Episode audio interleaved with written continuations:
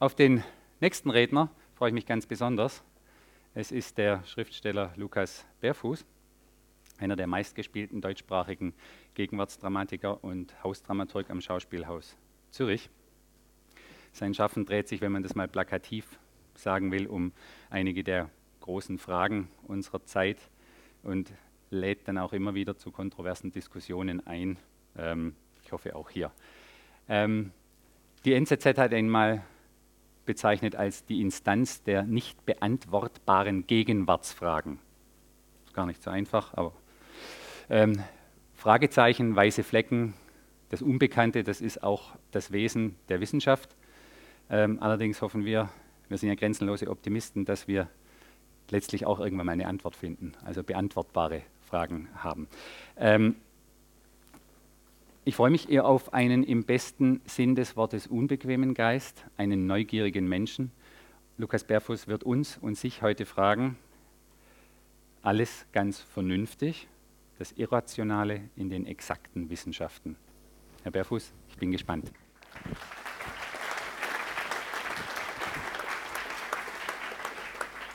Jetzt ist, glaube ich, besser. Sehr geehrte Damen und Herren Regierungsräte, sehr geehrter Herr Direktor, sehr geehrter Herr Stadtpräsident, haben Sie vielen Dank für diese Einladung. Es ist äh, ganz unüblich für mich, in einem solchen Rahmen zu sprechen. Äh, und ich danke Ihnen sehr für diese Einladung, weil ich glaube, dass dieser Austausch zwischen Wissenschaft und Kunst, Ihrer Domäne und meiner Domäne, durchaus intensiviert werden kann. Äh, ich weiß nicht, ob Sie dieses Teil kennen. Das ist ein sogenannter Deckenhaken. Und es gibt ihn in verschiedenen Stärken. Äh, mit diesem kann man vielleicht eine kleine Lampe an der Decke befestigen oder ein Mobile in einem Kinderzimmer. Es gibt aber auch sehr große Exemplare, äh, bis zu einer Stärke von 12 mm und einer Länge von 25, äh, 25 cm, so lang. Äh, und die werden benutzt, um große, schwere Lasten festzumachen an der Decke wie zum Beispiel Hängematten. Sie wissen, Hängematten, diese Luftbetten und Kinder lieben Hängematten. Auch meine Kinder lieben Hängematten. Und dann steigen sie sehr oft zu zweit in diese Hängematten und schaukeln so lange, bis entweder die Eltern zur Mäßigung rufen oder die Hängematte zu Boden stürzt, weil ein solcher Haken gebrochen ist. Und dann rennt man zu den schreienden Kindern, die am Boden liegen, wie ich kürzlich in unserem Haus in den Bergen zu meinen Kindern gerannt bin, wickelt sie aus der Hängematte, überprüft ihren Allgemeinzustand und dank dem Himmel, dass Kinder noch so weiche Knochen haben und der kleine Kopf den abscheulich scharfen und harten Stein, der da in der Gegend lag, um 20 rettende Zentimeter verfehlt hat. Und noch während man die Kinder tröstet, und dabei den gebrochenen Deckenhaken studiert, fragt man sich, wer eigentlich für diese beinahe Katastrophe die Verantwortung trägt. Wer zuständig ist für die Belastbarkeit von Deckenhaken. Und man sieht vor seinem inneren Auge einen Arbeiter in der Fabrik für Deckenhaken, der gerade als jener bestimmte Haken produziert wurde, vielleicht an die Lippen seiner Liebsten dachte und nicht an Chromnickelstahl. Und so wie verliebte Köche das Essen versalzen, verderbte er mit einem falschen Handgriff mindestens eben jenen Deckenhaken, wenn nicht die ganze Serie. Lauter faule Teile, die jetzt irgendwo in der Welt darauf warten, ihr Unwesen zu treiben. Und natürlich, so denkt man, sind menschliche Fehler verständlich und Liebe entschuldigt eigentlich fast alles. Aber man fragt sich dann doch, wo eigentlich die interne Qualitätskontrolle geblieben ist. Warum niemand den Fehler dieses verliebten Mitarbeiters bemerkte und man diesen faulen Haken passieren ließ. Wo man doch sicher weiß in solchen Fabriken, welche Verantwortung und Kostbarkeiten von solchen Haken getragen werden. Aber gut, auch Qualitätskontrollen werden letztlich von Menschen gemacht und sind also nicht geschützt gegen Schlendrian und Schlamperei. Auch Qualitätskontrollen müssen kontrolliert werden. durch Institutionen, die nichts anderes tun, als Materialien kontrollieren. Und man fragt sich in einem solchen Zusammenhang an einem Samstagmorgen in den Bergen im Sommer, wo eigentlich die eidgenössische Materialprüfungs- und Forschungsanstalt in Dübendorf geblieben ist, als mein Deckenhaken gebrochen ist. Und als es darum ging, die Qualitätssicherung zu zertifizieren der internen Prüfung in jener Fabrik die richtigen Tabellen und die korrekten Verfahren zur Verfügung zu stellen. Wozu eigentlich auch mein Steuergeld gebraucht wird, wenn ich mich nicht mal auf einen ordinären Haken verlassen kann. Und da die EMPA nicht geprüft hat, muss man da nicht fragen, wer denn eigentlich die EMPA überprüft. Und wer kontrolliert diese Verfahren? Und wer kontrolliert die Laboratorien hier, die Mitarbeiter? die das Leben und die körperliche Unversehrtheit meiner Kinder in ihren Händen tragen. Wo war also das Aufsichtsorgan der EMPA in diesem Moment? Wo war die Eidgenössische Technische Hochschule, als dieser Deckenhaken brach? Und wo war sie, als er verpackt wurde und ins Regal gestellt wurde, als sei es ein guter, solider, zuverlässiger Freund? Und wenn die ETH die EMPA nicht kontrollierte, die die interne Qualitätskontrolle nicht kontrollierte, die die Arbeit ihres Mitarbeiters nicht kontrollierte, muss man sich da nicht fragen, wer eigentlich die ETH kontrolliert. Und Frau Regierungsrätin Epplin hat es gesagt, es ist wirklich schade, dass der Herr Bundesrat noch nicht da ist. Denn ich frage mich, wo blieb eigentlich der Bundesrat in diesem Augenblick, als mein Deckenhaken brach? Und er hat doch die Aufsicht über die Eidgenössische Technische Hochschule. Und weiter, wenn der Bundesrat nicht kontrollierte, wer kontrolliert dann eigentlich den Bundesrat? Und das müssten dann, meine sehr verehrten Damen und Herren Nationalräte, Sie sein, die eidgenössischen Räte.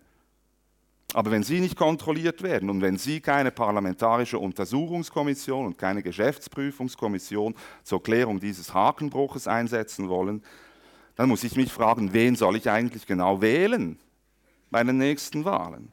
Denn schließlich bin ich es, der die Kontrolle hat, zusammen mit den anderen Stimm- und Wahlberechtigten. Und da frage ich mich natürlich, wie soll ich wissen, welcher Parlamentarier sich um die Sicherheit von Chromnickelstahl verdient gemacht hat und also meine Stimme verdient hat. Davon habe ich noch nichts gehört. Und die Frage, wer eigentlich genau verantwortlich ist für diesen Schraubenbruch, führt letztlich ins Absurde. Aber erklären Sie das mal Ihren weinenden Kindern in deren Augen die Frage steht, warum hast du die Schraube nicht kontrolliert, Papa? Warum hast du uns in diese Hängematte steigen lassen? Und dann kann man vielleicht antworten, ich habe doch überhaupt keine Ahnung von Deckenhaken und von Chromnickelstahl. Und ich sehe es einer Schraube nicht an, ob sie eine halbe Tonne oder eine ganze tragen kann oder mindestens zwei Kinder. Ich muss vertrauen können in die Instrumente, das Material. Ich kann nicht jede Schraube darauf prüfen, ob ich ihr das Leben meiner Kinder anvertrauen kann. Und letzten Endes, letzten Endes bleibt mir dann nur, überhaupt keiner Schraube mehr zu vertrauen und meine Kinder von allen Dübeln und Haken fernzuhalten. Das wird ein schwieriges Leben, das ist wahr. Ohne Hängematten, ohne Fahrräder, ohne Skilift. Sie werden traurig sein, aber zumindest ohne Beule. Aber falls ich sie als Vater auch leben lassen will, dann muss ich sie also einem gewissen Risiko überlassen. Und gegen dieses Risiko nun helfen keine Tabellen und keine Prüfverfahren und keine Protokolle und keine Zahlen, überhaupt keine Worte, außer vielleicht, sie würden in einem Gebet gesprochen. Die Hoffnung auf Beistand dessen, was wir eben nicht kontrollieren können. Und das würde sie wahrscheinlich nicht schützen, aber vielleicht zumindest trösten. Denn die Verfahren, also die Tabellen und die Zahlen, sie bilden Modelle. Und die Modelle bestimmen die Summen. Aber die Welt besteht nicht aus Summen, sie besteht aus Einzelfällen.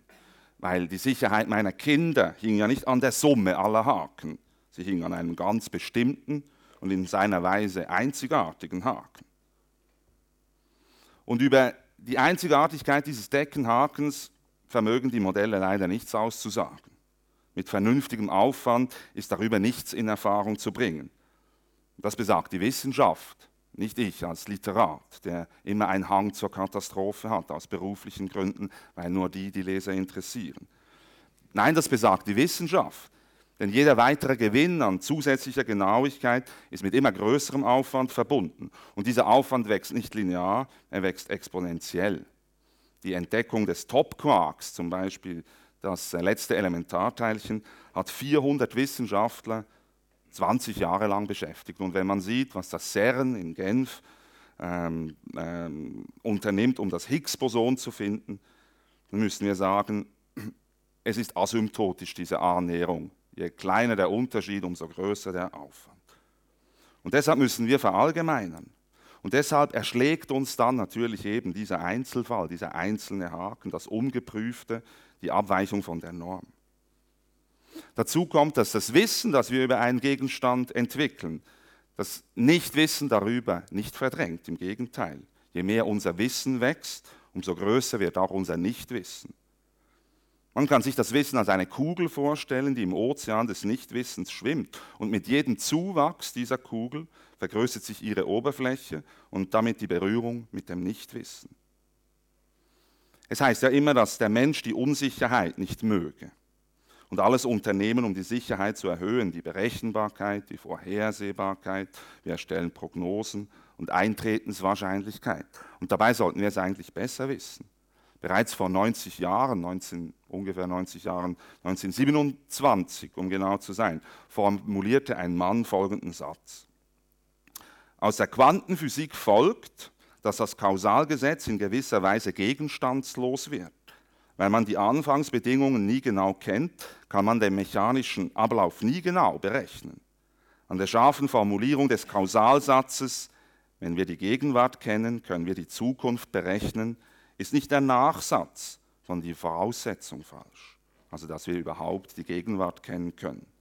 Und das war jetzt nicht ein weltfremder Esoteriker, es war der Nobelpreisträger Werner Heisenberg, der diesen Gedanken prägt.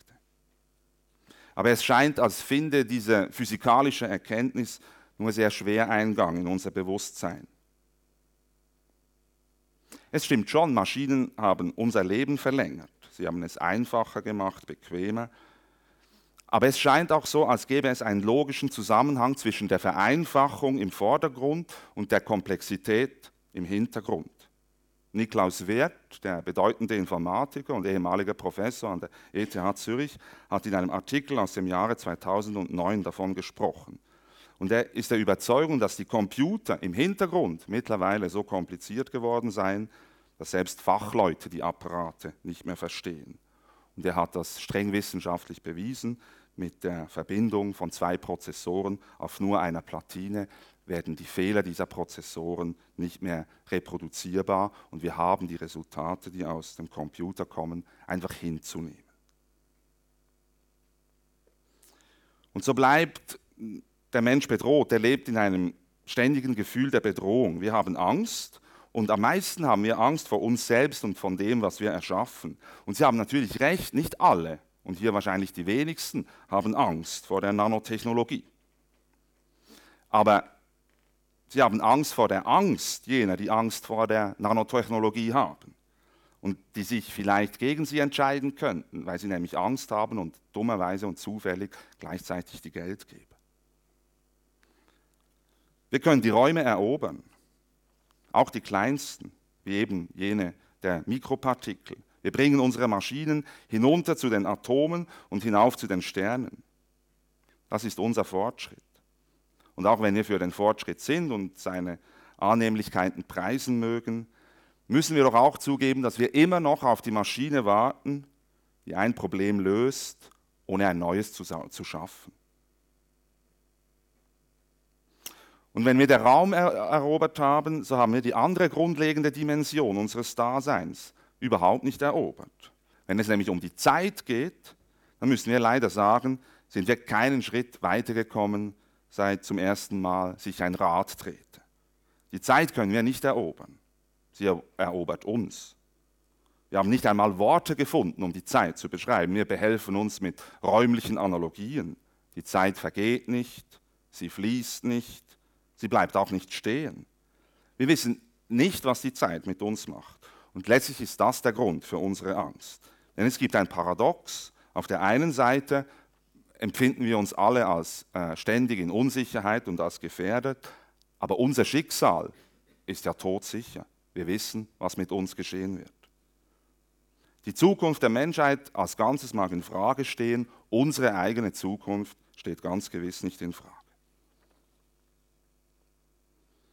Und unsere Zeit und unsere Gesellschaft, wir haben viele Erkenntnisse über den Raum gewonnen, aber als Gesellschaft, als Ganzes haben wir sämtliche Konzepte über die Zeit verloren, die noch Generationen vor uns verteidigt und geprägt haben.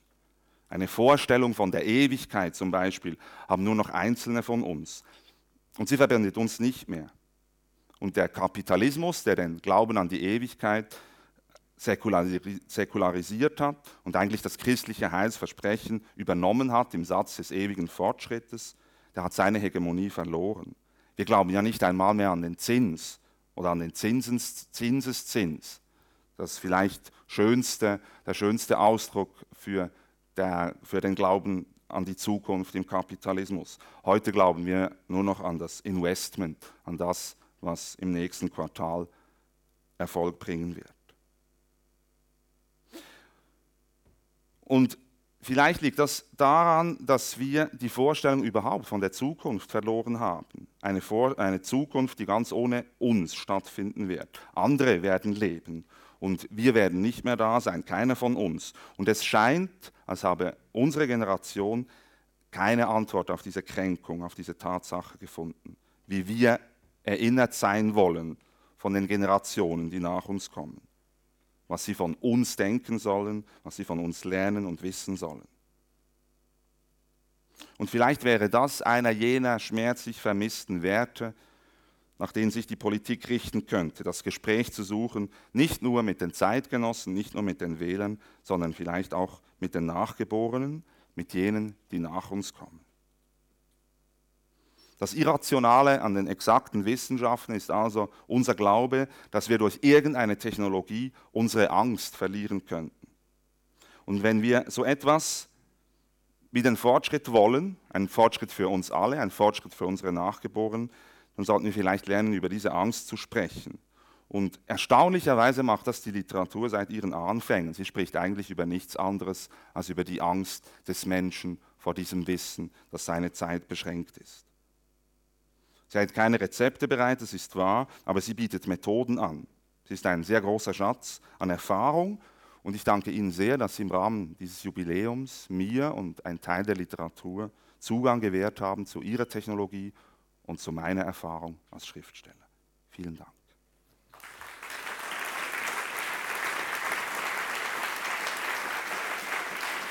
Ja.